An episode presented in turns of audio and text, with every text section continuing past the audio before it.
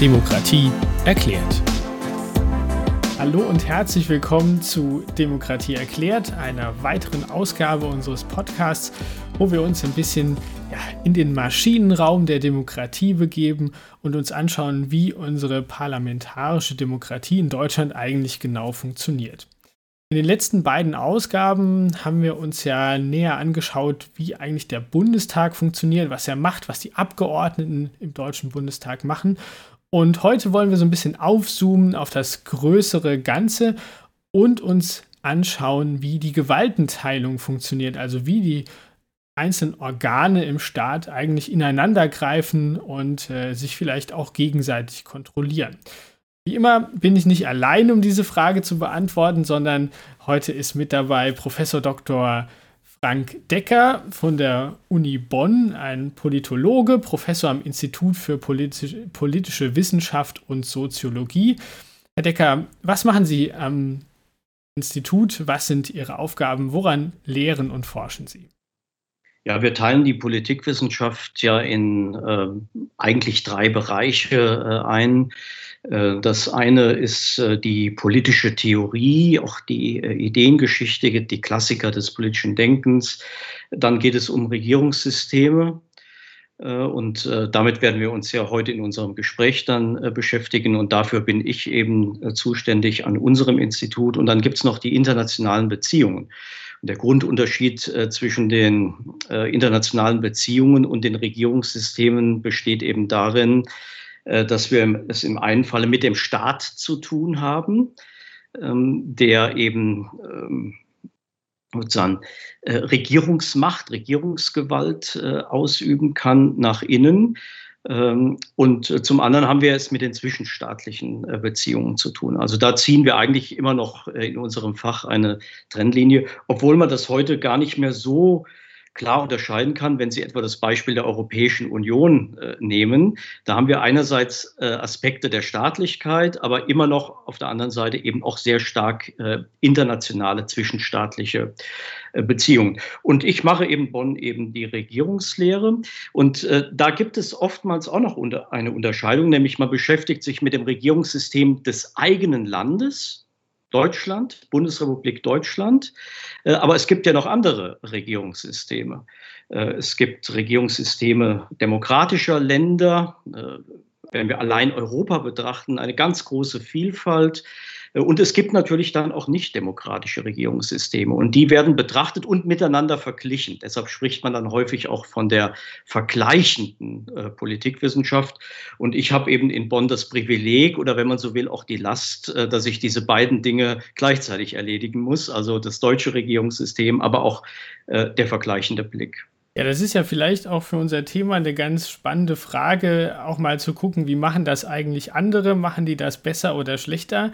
Wir haben in einer der letzten Folgen uns da auch schon mal so ein bisschen mit dem, äh, mit dem Wählen, äh, Verhältniswahl und Personenwahl beschäftigt. Und äh, da ist das natürlich auch immer sehr spannend zu sehen, wie ist das eigentlich in anderen Ländern. Also vielleicht können wir da ja gleich auch nochmal äh, drauf zurückkommen. Ähm, ich habe ja eben schon gesagt, die Gewaltenteilung ist das, womit wir uns jetzt heute so ein bisschen beschäftigen wollen. Jetzt ist der Begriff ja vielleicht manchmal so ein bisschen sperrig. Also bei Gewalt denke ich vielleicht erstmal daran, dass mir jemand ein blaues Auge, Auge schlägt. Dann hat mir jemand vielleicht Gewalt angetan. Oder man kennt das auch ganz gerne mal von höherer Gewalt. Wenn die Bahn wegen irgendeinem Unwetter Verspätung hat, dann war das irgendwie höhere Gewalt. Aber wie ist jetzt Gewalt hier gemeint bei, dieser, bei diesem Begriff der Gewaltenteilung? Ja, wir haben da im Deutschen echt äh, ein gewisses Problem, äh, weil unser Begriff äh, die verschiedenen Nuancen nicht abbildet. Also was Sie jetzt gesagt haben, ist tatsächlich die physische Gewalt. Äh, das verbindet man häufig mit dem Begriff äh, der Gewalt. Äh, die englische Sprache hatte einen Vorteil, weil sie für den Begriff Gewalt zwei Wörter bereithält, nämlich Violence, das ist physische Gewalt. Wir reden aber jetzt von was anderem. Wir reden von Power, so heißt es dann im Englischen. Herrschen, also wenn von Gewalten, Staatsgewalt äh, die Rede ist. Und äh, trotzdem gibt es eine Verbindung zwischen beiden Aspekten äh, der Gewalt. Der Soziologe äh, Max Weber, gefragt nach einer Definition des Staates, hat den Staat definiert als äh, der Inhaber legitimer physischer Gewaltsamkeit, also des Gewaltmonopols. Also da taucht am Ende dann auch die physische Gewalt auf, also die begegnet uns dann im Staat etwa in Form äh, der Polizei. Also insoweit sind diese beiden Aspekte äh, nicht so klar voneinander äh, zu trennen. Aber wenn wir von Gewaltenteilung sprechen, dann meinen wir natürlich etwas anderes als diese physische Gewalt. Das ist, wenn man so will, die letzte Konsequenz der Staatlichkeit. Aber der Begriff, das ist bei vielen Begriffen so. Man kann die dann in Frage stellen, aber sie sind da, sie haben sich eingebürgert, sie werden verwendet und deshalb sollte man sie dann auch benutzen. Ist, hat das in dem Fall, also kann man hier vielleicht auch dann von Macht sprechen? Geht es auch um eine, um eine Teilung von Macht sozusagen? Also wenn wir jetzt den englischen Begriff Power wieder hernehmen, dann würde es ja vielleicht auch naheliegen. Ja, das wäre in gewisser Weise sogar äh, treffender, also hier von Macht zu sprechen. Und genau diese äh, Bedeutung äh, hat ja auch der englische Begriff. Also wenn wir von Powers sprechen, verbinden wir das eigentlich eher im Deutschen mit Macht als äh, mit Gewalt. Ne, insoweit wäre von Machtteilung dann genauso zu sprechen. Vielleicht ist der Begriff der Machtteilung insoweit sogar treffender, weil Gewaltenteilung, also so lernen wir das ja in der Schule, wird dann mit Blick auf die Demokratie immer verbunden mit der Montesquieu'schen Gewaltenteilung, also Exekutive, Legislative und Judikative, also ausführende Gewalt, ähm, gesetzgebende Gewalt und rechtsprechende Gewalt. Nur die Gewaltenteilung in der Demokratie umfasst sehr viel mehr. Also zum Beispiel ein ganz einfaches Prinzip der Gewaltenteilung besteht darin, dass Herrschaft immer auf Zeit ausgeübt wird. Das konkretisiert sich ja in der Periodizität der Wahlen. Alle vier Jahre wird in der Bundesrepublik gewählt. Äh, in den USA wird das äh, Abgeordnetenhaus sogar alle zwei Jahre gewählt. Also ein ganz wichtiges Prinzip, dass in gewissen Abständen Wahlen stattfinden, weil ja nur so die Regierenden dann auch abgewählt werden können. Also das ist auch Gewaltenteilung. Und äh, der Föderalismus ist eine Form der Gewaltenteilung, eben nicht auf der horizontalen Ebene, sondern auf der vertikalen Ebene, wenn man so will. Und es gibt auch so etwas wie eine soziale Gewaltenteilung. Das ist, was wir mit dem Begriff des Pluralismus verbinden. In der Bundesrepublik ist es zum Beispiel so, dass die Rechtsetzung durchaus auch durch private Akteure erfolgen kann. Denken Sie etwa äh, an die Arbeitsbedingungen, Löhne die werden nicht vom Gesetzgeber festgelegt, sondern autonom von den Tarifpartnern. Das ist aber auch Rechtsetzung, was dort stattfindet. Also wir haben es hier auch mit Pluralismus, mit einer sozialen Gewaltenteilung zu tun. Man spricht manchmal auch von den Medien als der vierten Gewalt. Auch die Medien sind ein ganz wesentliches Element dieses äh, sozialen Pluralismus. Also insoweit müssen wir den Begriff der Gewaltenteilung in der Demokratie sehr viel weiter fassen als das, was wir normalerweise aus der Schule immer mit dem Begriff der Gewaltenteilung verbinden.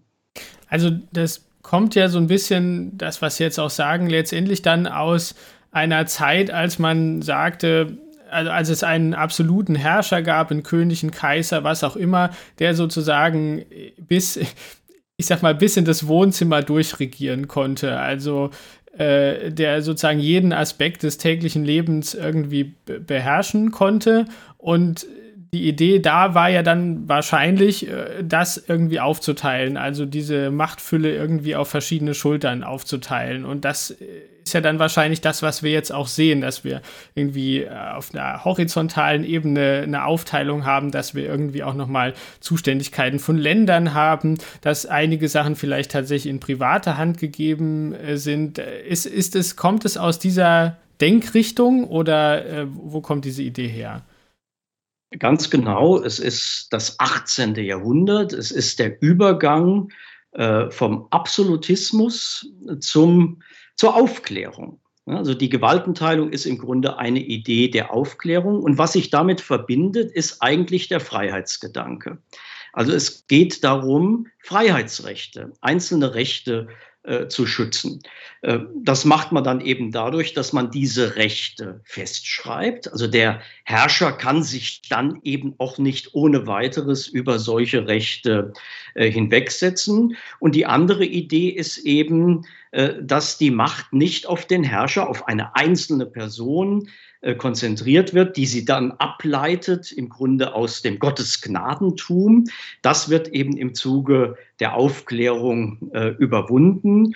Und äh, die erste Verfassung, die das auch dann wirklich systematisch festgeschrieben hat, äh, ist die amerikanische Verfassung äh, gewesen. Und das ist deshalb interessant, weil ja die USA genauso wie andere Verfassungsstaaten, die dann in Europa im 18. Jahrhundert entstanden sind, in Großbritannien, äh, in Polen, Polen hatte die erste äh, geschriebene Verfassung in Europa, ähm, das waren keine Demokratien. Also der Begriff der Demokratie meint eigentlich was anderes als äh, Gewaltenteilung und Verfassungsstaatlichkeit. Demokratie meint die Herrschaft des Volkes, und äh, von wirklichen Demokratien können wir eigentlich erst sprechen, äh, seitdem das Volk tatsächlich das ganze Volk ist, das zum Beispiel äh, dann das Recht hat, äh, in Wahlen sich an der Ausübung äh, der Regierungsgewalt zu, zu beteiligen. Und historisch ist das im Grunde erst errungen worden mit der Einführung des Frauenwahlrechts. Das, war, das fand aber in den meisten Ländern erst Anfang des 20. Jahrhunderts statt. Äh, die romanischen Länder haben sich sogar bis nach dem Zweiten Weltkrieg äh, Zeit gelassen, die Schweiz bis zum Jahre 1971. Die Demokratie, wenn sie etwa äh, die Situation der schwarzen äh, Bevölkerung in den USA betrachten, dort ist die Demokratie in diesem Sinne tatsächlich erst in den 60er Jahren des 20. Jahrhunderts ähm, durchgesetzt worden. Also das ist ganz wichtig mit Blick auf Demokratie. Demokratie hat zwei Stränge. Das eine ist der Verfassungsstaat und das andere ist diese Idee äh, der Volkssouveränität. Und die, die Verfassungsstaatlichkeit und die Idee der Gewaltenteilung ist historisch betrachtet älter als die Idee der Demokratie in einem engeren Sinne. Sie geht der Demokratie, wenn man so will, voraus. Also ich finde es äh, rückblickend immer wieder etwas schockierend, wenn man darüber nachdenkt, dass das noch gar nicht so lange her ist, dass in den, also in den letzten Staaten in Europa sozusagen das Frauenwahlrecht eingeführt wurde. Aber ich komme mal noch mal ganz kurz zurück zu dieser äh, Anführungszeichen äh, klassischen Idee von Gewaltenteilung mit Exekutive, Judikative und Legislative. Wenn wir das mal äh, betrachten, ähm, wie ist das jetzt sozusagen in Deutschland umgesetzt? Also äh, gibt es das so in dieser äh, komplett getrennten Form oder ja, wie, wie, wie finden wir das jetzt in, in, im deutschen Staat vor? Da müssen wir vielleicht noch mal bei dem Begriff der Gewalt äh, einhaken. Denn wenn wir von Gewaltenteilung sprechen, dann kann mit Gewalt oder ist mit Gewalt eigentlich zweierlei gemeint und was man, was man unterscheiden muss. Äh, der Begriff der Gewalt kann sich zum einen beziehen auf Funktionen, die in jedem Staat äh, verrichtet werden müssen.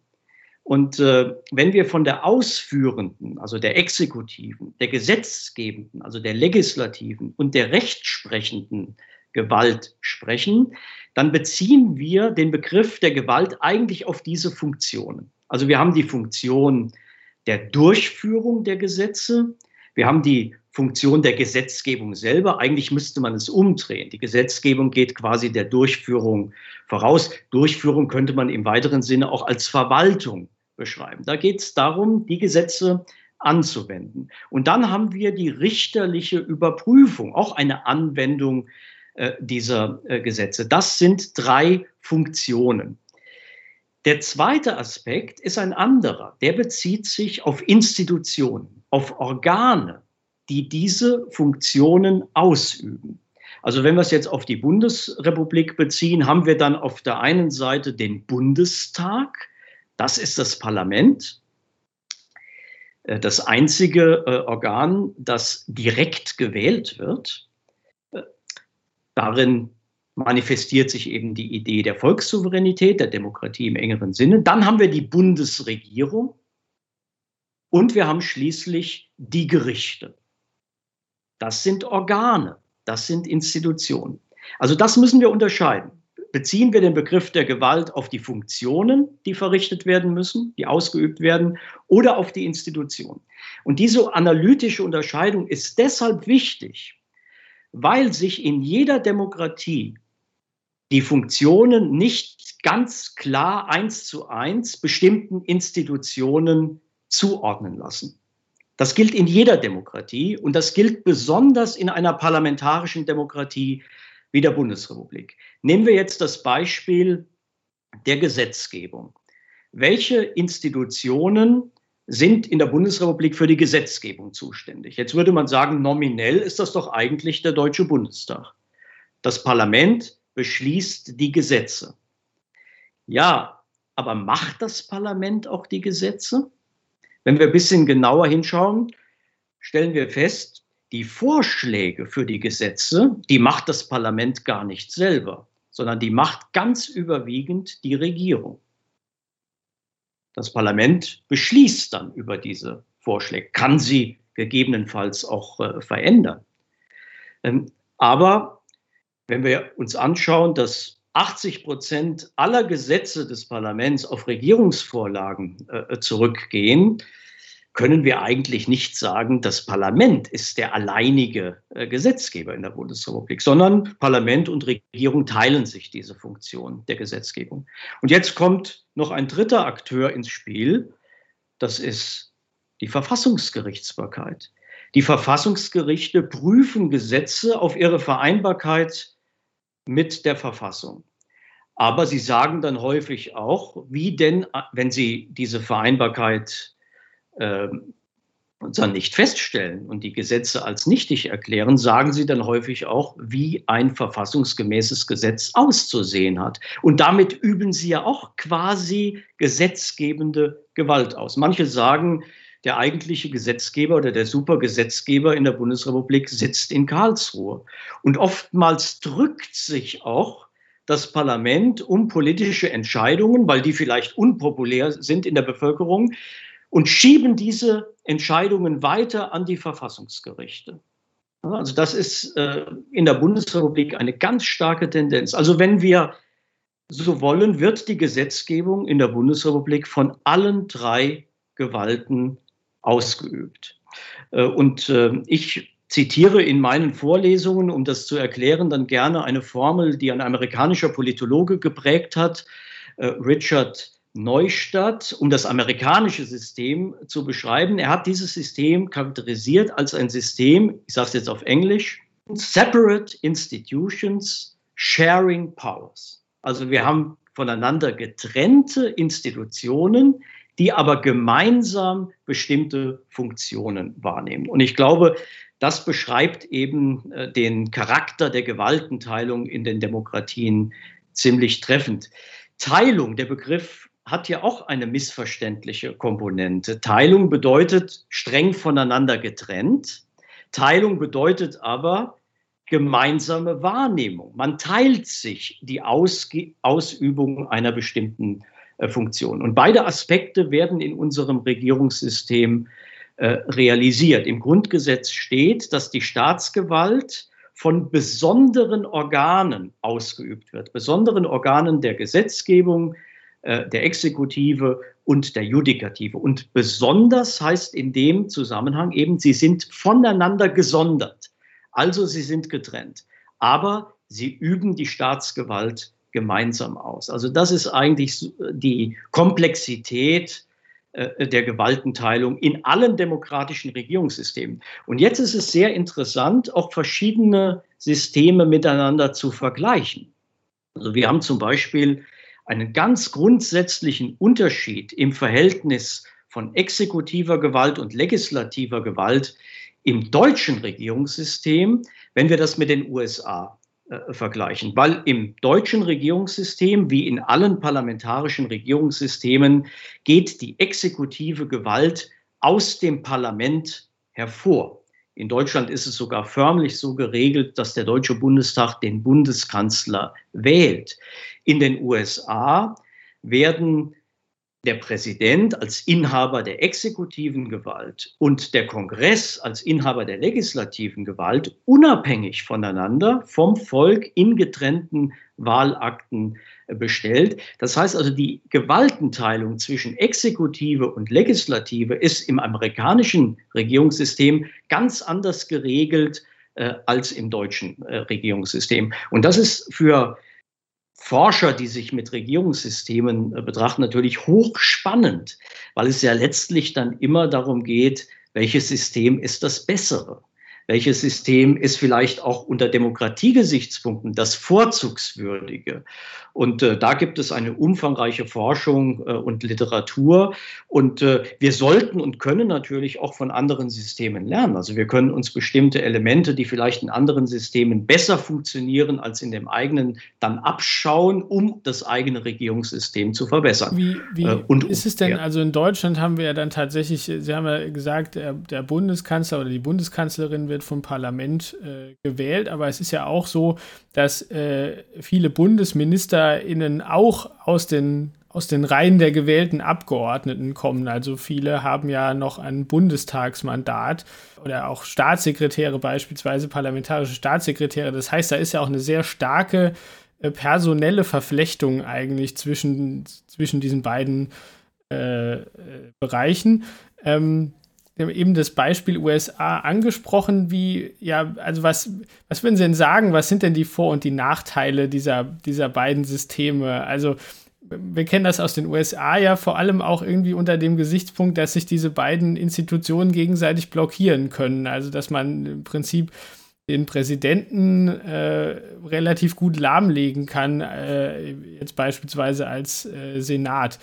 Äh, in, in Amerika. Aber ja, was, wär, was wäre denn so Ihre Einschätzung? Was, was sind denn die Vor- und die Jetzt könnte man ja sagen, genau die Blockade ist die Idee der Gewaltenteilung. Also die Gewalten hemmen sich gegenseitig. Aber da haben Sie in der Tat ein ganz wichtiges Problem angesprochen. Letztlich geht es ja dann doch darum, äh, gemeinsam die, äh, die Staatsgewalt auszuüben. Und äh, wenn diese Gemeinsamkeit aber dann in Blockaden mündet, ist es eigentlich nicht die Idee, die man damit äh, verbindet.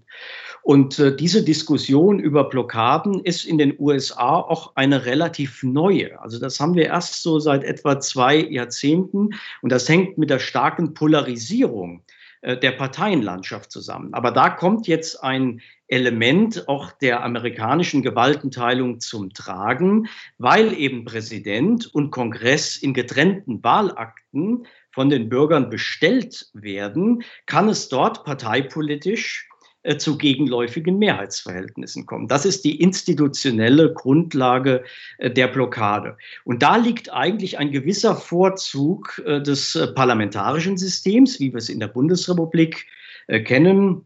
Der historische Ursprung liegt ja in Großbritannien, dieses System. Dort verbinden sich eben die exekutive und die legislative Gewalt insoweit, als die Regierung von der Mehrheit des Parlaments bestellt und getragen wird. Wir haben also eigentlich im parlamentarischen Regierungssystem eine andere Form der Gewaltenteilung als im, wie man es dann später genannt hat, präsidentiellen System der USA. Dort stehen sich Legislative und Exekutive tatsächlich gegenüber. Bei uns ist es so, dass wir eine regierende Mehrheit haben, die besteht aus der Regierung institutionell und der sie bestellenden und tragenden Parlamentsmehrheit. Die bilden politisch eine Aktionsgemeinschaft, eine enge Symbiose. Und äh, die Minderheit im Parlament ist die Opposition. Die Opposition ist keineswegs machtlos. Die Opposition kritisiert ja die Regierung. Sie kontrolliert die Regierung und tut das mit dem Ziel, bei der nächsten Wahl die Regierung abzulösen. Das ist auch eine Form der Gewaltenteilung. Die ist anders als im amerikanischen äh, System. Sie hat aber einen Vorteil, nämlich sie ermöglicht der Regierung tatsächlich zu regieren. Wir haben allerdings im Regelfall in den parlamentarischen Systemen Koalitionsregierungen. Es können ja Blockaden dann auch in einer Regierung stattfinden. Aber wenn man sich dort zusammenrauft, äh, sich auf äh, die Regierungspolitik verständigt, also auf die Gesetzesvorhaben, die man dann im Parlament äh, durchbringen will, dann hat die Regierung sehr gute Chancen, diese Gesetzesvorhaben durchzubringen. Die Opposition ist machtlos. Sie kann noch so gute Gegenvorschläge machen. Die Regierung setzt dann ihre Vorhaben durch. Das heißt, ein effizienteres, auch konsistenteres Regieren ist eigentlich im parlamentarischen Regierungssystem eher möglich als im äh, präsidentiellen Regierungssystem. Und wenn ich die Forschung richtig überblicke, äh, wird das, bekommt das parlamentarische Regierungssystem bessere Noten als das präsidentielle Regierungssystem. Nur das nutzt ja nichts, weil dieses amerikanische System gibt es seit über 200 Jahren. Äh, es hat, äh, es ist tief verwurzelt, auch im Bewusstsein äh, der Menschen. Man wird es jetzt nicht ohne weiteres oder einfach abschaffen können. Es ist in den USA auch sehr schwer, weil die Hürden für Verfassungsänderungen sehr hoch sind. Das ist auch ein ein wirklich interessantes Phänomen, wenn man Regierungssysteme miteinander vergleicht, wie schwer es ist, einmal etablierte Institutionen äh, dann zu verändern. Also wenn sich eine bestimmte Struktur erstmal entwickelt hat, äh, dann kann man die allenfalls in bestimmten Nuancen, in Details verändern. Die Grundstrukturen äh, bleiben aber erhalten. Und äh, wenn Sie sich das anschauen, äh, die USA operieren eben seit über 200 Jahren mit, mit einer Verfassung, die unter ganz anderen Bedingungen, in einer ganz anderen Zeit äh, entstanden ist, also in der Postkutschenzeit. Und äh, äh, das fasziniert mich als Politikwissenschaftler immer wieder. Wir nennen das in der Politikwissenschaft die Pfadabhängigkeit politischer Institutionen. Also sie bewegen sich immer auf demselben Pfad, können kleinere Veränderungen machen, aber die Grundstruktur bleibt eigentlich erhalten. Ich würde sagen, dass jetzt das, die deutsche Verfassung in gewisser Weise dadurch moderner ist, einfach weil sie viel, wesentlich später entstanden ist, ähm, als jetzt zum Beispiel die amerikanische, oder wäre das, wär das zu viel gesagt? Ja, die deutsche Verfassung, also das Grundgesetz, ist ja auch eine Reaktion äh, auf äh, die Weimarer Verfassung. Und ähm, man könnte fast sagen, in vielen Bereichen ist das Grundgesetz eine Antithese äh, zur Weimarer Verfassung. Also wir haben durchaus auch bestimmten Fehlern gelernt, die wir bei der Verfassungsgebung äh, gemacht haben. Ich nenne dafür ein Beispiel, da geht es ebenfalls um das Verhältnis von Exekutive und Legislative. Äh, in der Weimarer Verfassung hatten wir eben auch eine Gewaltenteilung innerhalb der Exekutive äh, zwischen der Regierung, dem Reichskanzler und einem mit starken exekutiven und auch legislativen Befugnissen ausgestatteten Reichspräsidenten.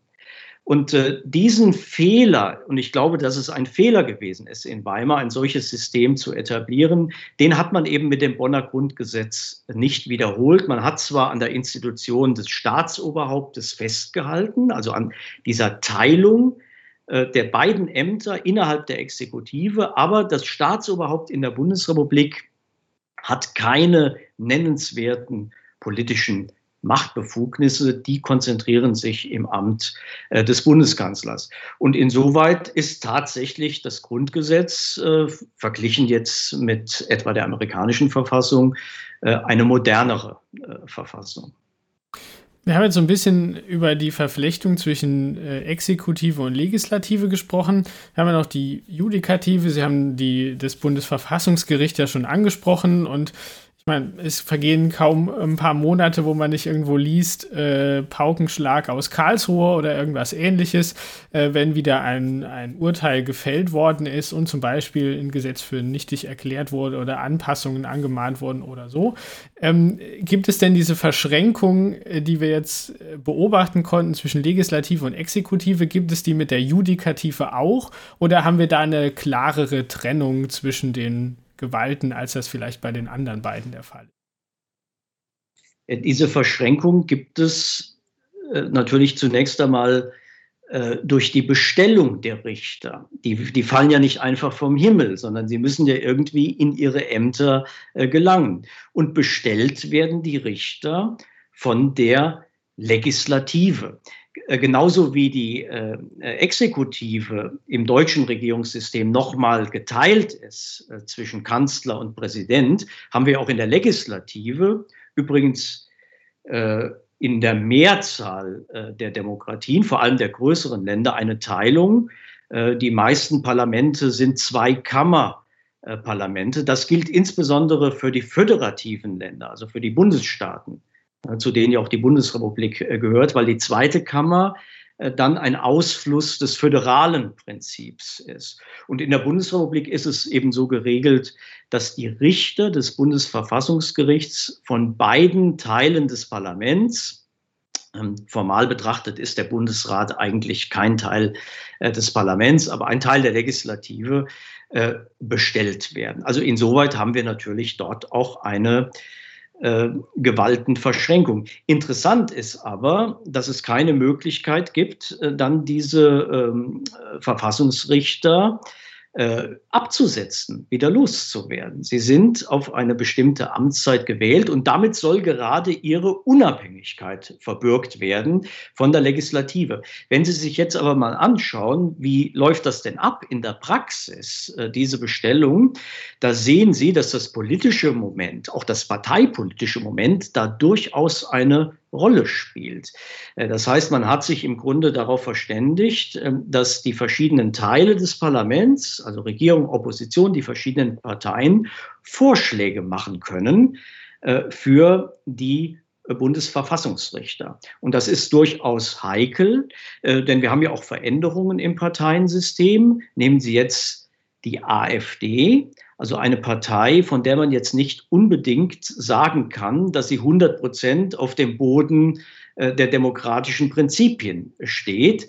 Äh, diese Partei hätte eigentlich nach den Proportsgesichtspunkten auch ein Vorschlagsrecht für äh, ein solches Richteramt. Also insoweit ist auch die Bestellung der Verfassungsrichter immer ein Politikum.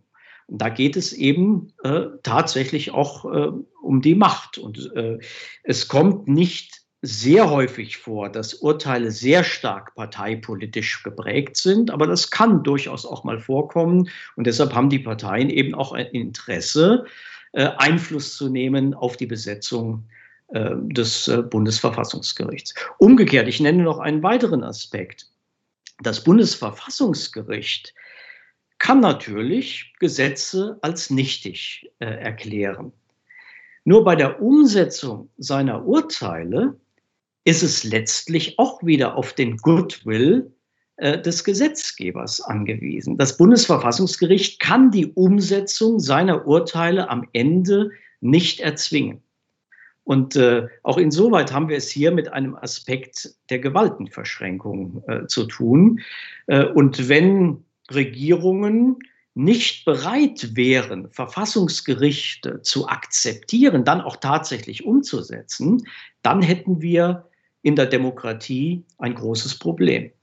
Diese Bereitschaft ist aber nicht etwas, was sozusagen schon durch die Buchstaben einer Verfassung verbürgt werden kann, sondern das ist eben auch ein ganz wesentliches Element der demokratischen politischen Kultur äh, in einem Land. Also insoweit muss die Gewaltenteilung nicht nur aufgeschrieben sein in den Verfassungen, sondern sie muss auch tatsächlich internalisiert werden und gelebt werden von den politischen Akteuren und von der Bevölkerung.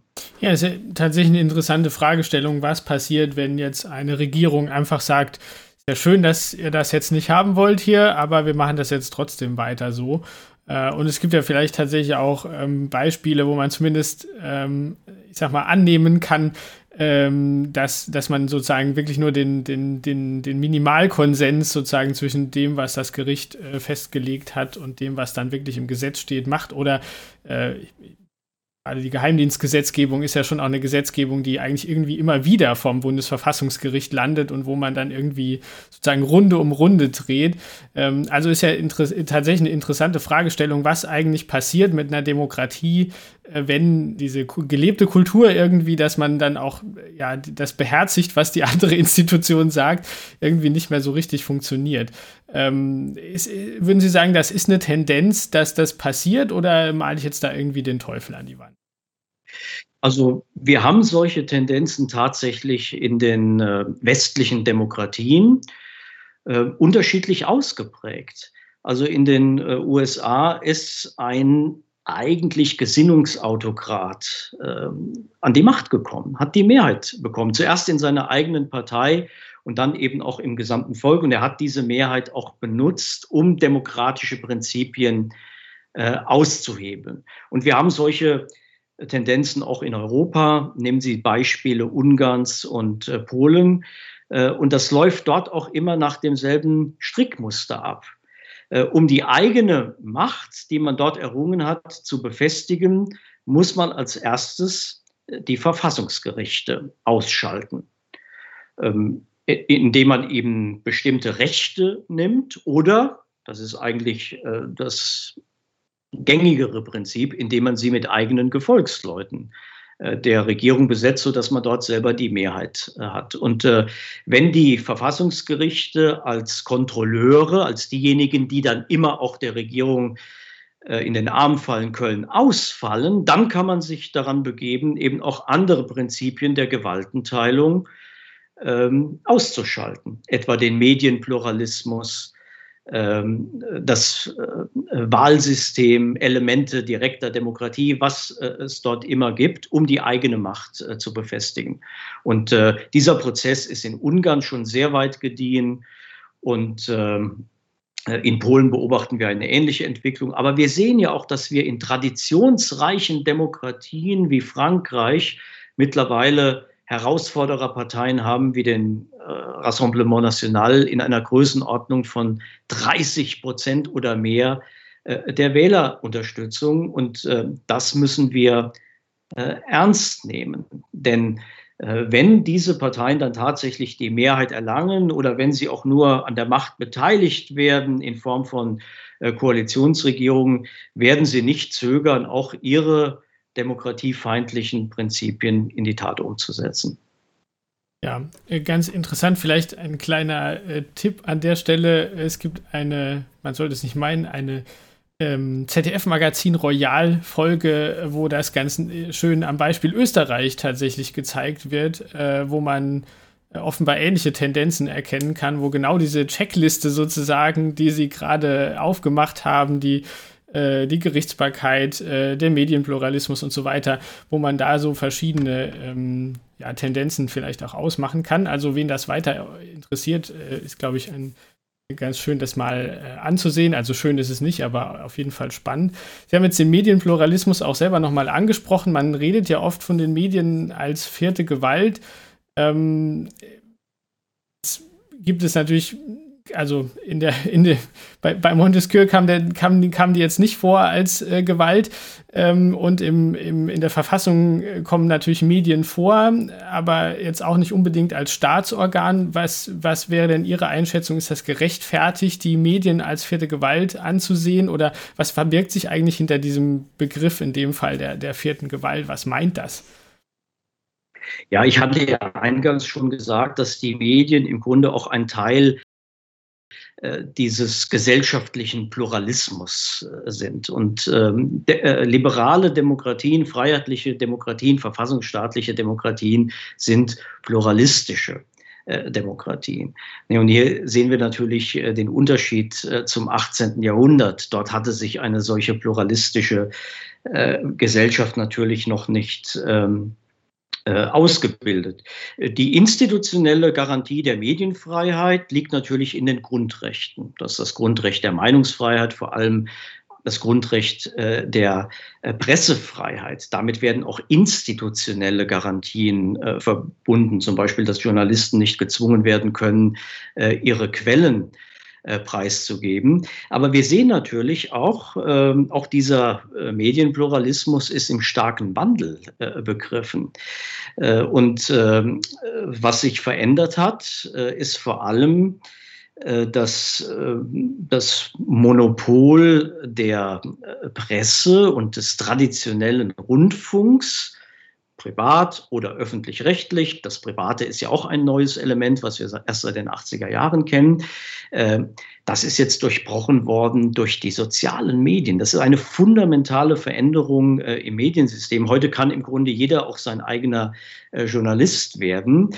Äh, das ist auf der einen Seite eigentlich ein Fortschritt, ein großer Vorzug, aber auf der anderen Seite verbinden sich damit eben auch Probleme. Ich würde sogar sagen, äh, äh, Gefahren, nenne nur das Stichwort Verbreitung von Fake News bis hin zu ganz offenkundiger Manipulation äh, der Meinungsbildung, auch des äh, Wettbewerbs äh, durch ausländische Mächte. Das alles erleben wir äh, seit längerer Zeit. Das rührt im Grunde an die Grundfesten der Demokratie. Also auch hier geht es im Grunde darum, die Funktionsfähigkeit dieses Medienpluralismus zu gewährleisten. Das ist auch eine staatliche Aufgabe. Aber letztlich kann das der Staat auch alleine nicht regeln, sondern da sind wir wieder beim Thema politische Kultur. Da geht es auch um, um eine Zivilisierung, die stattfinden muss. Also wir müssen auch in der Lage sein, verantwortlich mit solchen neuen Möglichkeiten der Kommunikation als einzelne Bürgerinnen und Bürger selber umzugehen. Also merken, Demokratie ist äh, sozusagen harte Arbeit äh, für uns alle. Ähm, und äh, ich würde jetzt gerne noch mal ganz kurz auf sozusagen den zweiten Aspekt, wir haben ihn auch vorhin schon mal kurz angerissen, äh, das, was man manchmal so als äh, vertikal dann bezeichnet, vertikale Gewaltenteilung bezeichnet, eingehen, nämlich, dass wir ja nicht nur äh, sozusagen eine Zentralregierung haben, sondern äh, noch 16 äh, Landesregierungen mit Landesparlamenten, mit auch, ein, äh, mit auch wieder eigenen äh, Verfassungsgerichtshöfen. Also wir haben ja im Prinzip nochmal das, was wir eben in Groß äh, am Bund gezeigt haben, haben wir ja nochmal. Ähm, warum, kann man sich natürlich fragen an der Stelle. Ja, in, äh, also der moderne Bundesstaat ist übrigens genauso wie die Verfassungsgerichtsbarkeit und auch diese Montesquieu'sche Gewaltenteilung zum ersten Mal umgesetzt worden in den USA. Also die USA sind auch hier äh, das Vorbild. In Deutschland kann man das leicht erklären. Wir sind eine verspätete Nation. Und ähm, äh, das äh, Deutsche Reich, der deutsche äh, Nationalstaat ist ja erst im Jahre 1871 geschaffen worden, also sehr viel später als in Großbritannien oder als in Frankreich. Und in Deutschland gab es eben schon die Staaten. Die, diese Staaten, der größte war ja Preußen, die hatten auch ausgebildete Verwaltungen und Regierungsstrukturen. Und ähm, das erklärt bis heute eine Eigentümlichkeit im deutschen Föderalismus, äh, die Länder haben in der Bundesrepublik relativ schmale Gesetzgebungszuständigkeiten. Also es ist im Wesentlichen Demokratie erklärt wird nur noch den Bereich durch die Schule, Partnerschaft für Demokratie im Nationalpark Landkreis Birkenfeld äh, und gefördert im Rahmen können. des Bundesprogramms ähm, Demokratie leben das durch das Bundesministerium für Familie, Senioren, Frauen in Deutschland äh, beim Ihr Bund. Habt noch Fragen? Aber Schreibt einen Kommentar auf die, die Website oder unter das Video oder schickt uns eine E-Mail an also die Gesetze werden zwar erklärt beschlossen, aber die Länder Verwaltungen führen diese Gesetze aus. Und äh, das kann man nur historisch erklären, denn man hat einfach auf diese bestehenden Strukturen zurückgegriffen 1871. Das war ein ziemlich nachvollziehbarer äh, Gedanke, auch eine Form der Gewaltenteilung. Nee, man hat keine strenge Trennung. Dort, wo der Bund zuständig ist, hat er auch eigene Verwaltungen. Das ist das Prinzip in den USA. Nein, in Deutschland sind die Länderverwaltungen für die Umsetzung der Bundesgesetze zuständig.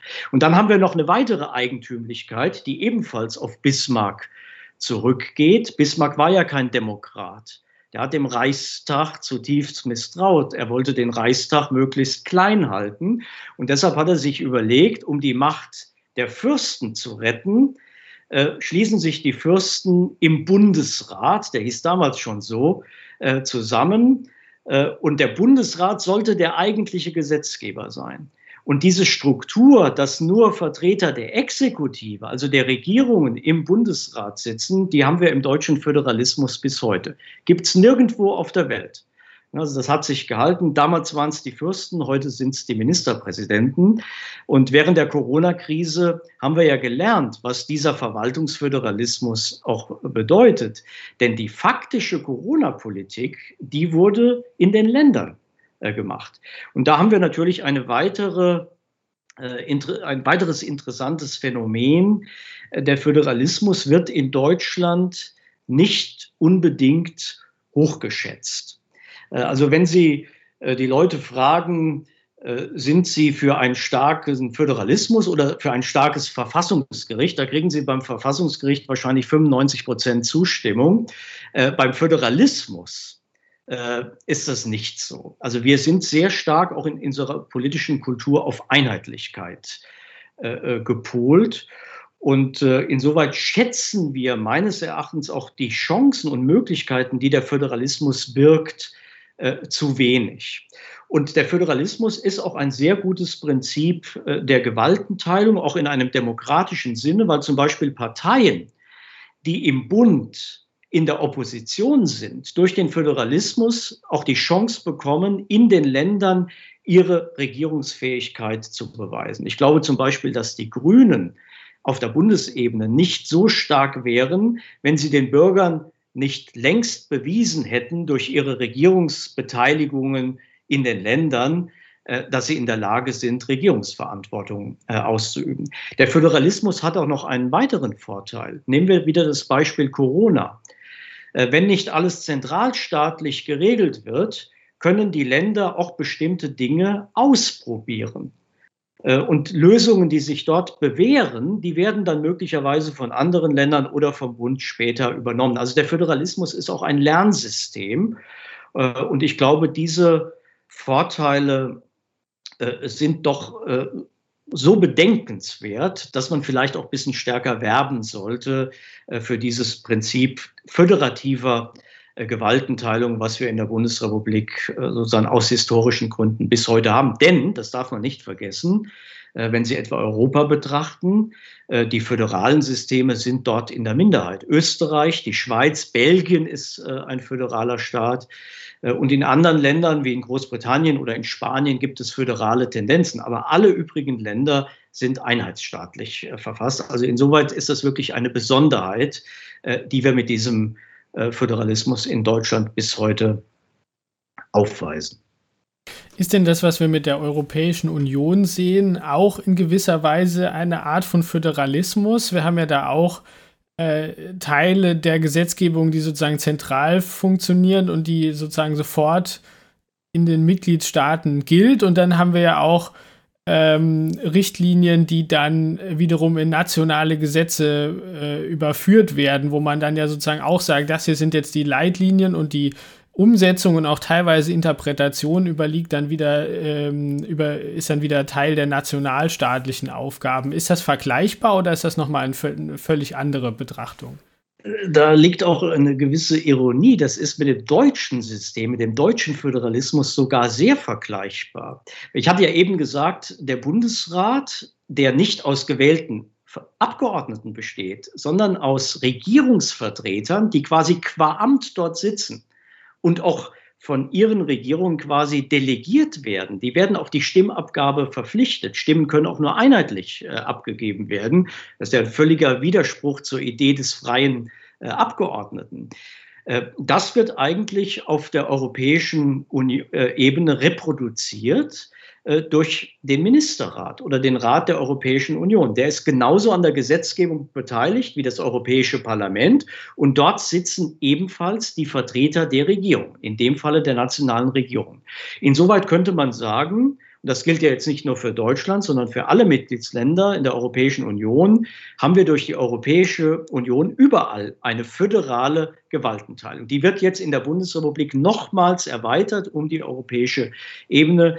Die Politologen sprechen ja von einem Mehrebenensystem, um das äh, zu charakterisieren. Das macht die ganze Sache nochmal kompliziert. Wir haben allerdings einen Unterschied und äh, den muss man auch ernst nehmen. Der verbindet sich mit dem Begriff Demokratie.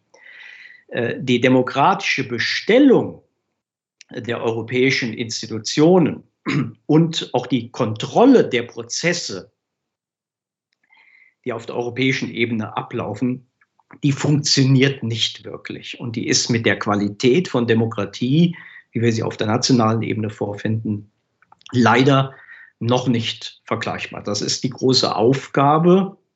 Und das wird ein Prozess nicht von Jahren, sondern von Jahrzehnten sein. Manche sagen auch, das kann auf der europäischen Ebene überhaupt nicht funktionieren, weil es kein europäisches Volk gibt, keine europäische Identität. Ich wäre da nicht ganz äh, so pessimistisch, aber sicherlich ist die Europäische Union in ihrer heutigen Struktur kein Staat oder kein Nationalstaat und damit eben auch kein demokratischer Staat im klassischen Sinne. Ja, also ich glaube, das ist tatsächlich nochmal eine ganz interessante Fragestellung, die wir vielleicht mal noch in einer weiteren Folge nochmal diskutieren können. Ähm, das sozusagen jetzt als kleiner Exkurs. Wir haben jetzt äh, doch ein bisschen länger gesprochen, als ich dachte. So geht es mir, glaube ich, irgendwie mit jedem Gesprächspartner, weil es doch irgendwie dann ganz viele spannende äh, Sidetracks gibt. Aber das ist ja auch das Schöne an unserem Podcast-Format. Äh, bevor wir jetzt auseinandergehen, Sie haben ja schon gesagt, Sie haben ja die Last oder auch die Freude, auch diese, dieses Vergleichende zwischen Staaten machen zu können. Das heißt, Sie kennen sehr viele verschiedene Politiksysteme. Ähm, gibt es irgendwas am deutschen Politiksystem, was Sie ändern würden, äh, wenn Sie könnten, was vielleicht in anderen Staaten irgendwie besser funktioniert? Gibt es irgendeinen Tweak, wo Sie sagen würden, das sollte man eigentlich machen, ähm, weil, es, weil, es, weil es viel besser ist als das, was wir aktuell tun? Grundsätzlich äh, würde ich sagen, nein. Also da fällt mir eigentlich nichts äh, ein. Ich finde es ein bisschen problematisch, dass die Verfassungsgerichtsbarkeit diese starke Position gewonnen hat, weil ich glaube, über diese über wichtige Fragen sollte doch eher in der Tendenz politisch ähm, äh, entschieden werden. Äh, es gibt aber natürlich viele kleinere Baustellen und ich will vielleicht abschließend nur zwei Beispiele nennen, die, die mich auch immer wieder ärgern. Äh, und wo ich auch natürlich völlig vergeblich, auch mit meinen bescheidenen Möglichkeiten versucht habe, publizistisch äh, wenigstens Aufmerksamkeit äh, zu erzeugen. Ich finde es nicht in Ordnung, dass die Wahl des Bundeskanzlers im Deutschen Bundestag und auch die Wahl der Ministerpräsidenten in den Landtagen in geheimer Abstimmung stattfindet. Denn ich glaube, es ist ein Grundprinzip der Demokratie, dass die Wähler kontrollieren können müssen, wie sich die Abgeordneten bei der Stimmabgabe verhalten. Es kann nicht sein, dass unter dem Deckmantel äh, einer geheimen Wahl, und das wird dann immer auf das freie Mandat verwiesen, äh, sich Abgeordnete anders verhalten, als sie vom Wähler eigentlich autorisiert worden sind. Äh, damit wird eine demokratische Wahlentscheidung entwertet. Also ich wäre ganz klar dafür, dass diese Wahl Übrigens genauso wie jede Abstimmung über die Gesetze, das findet offen statt. Das ist ein Grundprinzip der Demokratie. Das muss dann eben auch äh, offen in einer offenen äh, Abstimmung stattfindet. Könnte man ganz leicht ändern. Im, äh, in manchen Landtagen steht das nur in der Geschäftsordnung. Aber Stichwort Fahrtabhängigkeit, das ist so eingeschrieben, dann in unserem Parlamentarismus, dass sich bisher noch keine Partei getraut hat, das mal zu ändern. Das Zweite, was mich immer, was mich regelmäßig ärgert, sind bestimmte Elemente unseres Wahlsystems. Also wir haben ja dieses System mit äh, zwei Stimmen, Erst- und Zweitstimme. Äh, und es ist bis heute so, dass 30 bis 40 Prozent der Bürger glauben, dass die Erststimme die wichtigere Stimme sei äh, wenn man sich ein bisschen damit beschäftigt, weiß man, dass das nicht so ist. Über die Machtverteilung im Deutschen Bundestag entscheidet ausschließlich äh, die Zweitstimme. Und warum sind die politischen Akteure nicht bereit und in der Lage, äh, durch eine Änderung des Wahlsystems auch dessen Verständlichkeit. Und das Wahlrecht ist die Grundlage der Demokratie, dessen Verständlichkeit äh, zu erhöhen. Also es gibt, ich könnte noch weitere Beispiele nennen, äh, wo man vieles verbessern könnte im deutschen System. Die Grundstruktur, auch über das, was wir gesprochen haben, der Gewaltenteilung in diesen verschiedenen äh, Aspekten, die finde ich bis heute äh, gelungen. Und äh, insoweit würde ich sagen, sollten wir uns auch darauf konzentrieren, äh, weil ja diese Grundstrukturen durchaus auch in Frage gestellt werden von bestimmten äh, Teilen in unserer Gesellschaft, die auch gut zu erklären und sie damit auch äh, zu verteidigen. Ja, das versuchen wir mit diesem Podcast auch ein bisschen zu tun, unseren kleinen bescheidenen Teil dazu beizutragen, dass es weiterhin auch eine gute politische Kultur gibt. Danke auf jeden Fall, dass Sie sich so viel Zeit genommen haben, um ja mit mir über die Gewaltenteilung zu sprechen. Ähm, und ja, an euch da draußen, ähm, wie immer, wenn es Fragen gibt, gerne kommentieren oder schreiben. Und wir versuchen dann natürlich gerne die Antworten äh, in einer der nächsten Folgen nachzureichen. Also, Herr Decker, vielen Dank nochmal fürs Dabeisein und äh, wir sehen ja. und hören uns beim nächsten Mal. Bis dahin.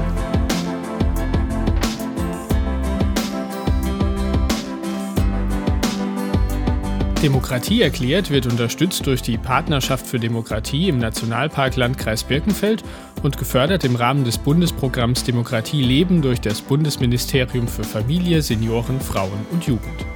Ihr habt noch Fragen? Schreibt einen Kommentar auf die Website oder unter das Video oder schickt uns eine E-Mail an demokratie-erklärt.ok-nahtv.de.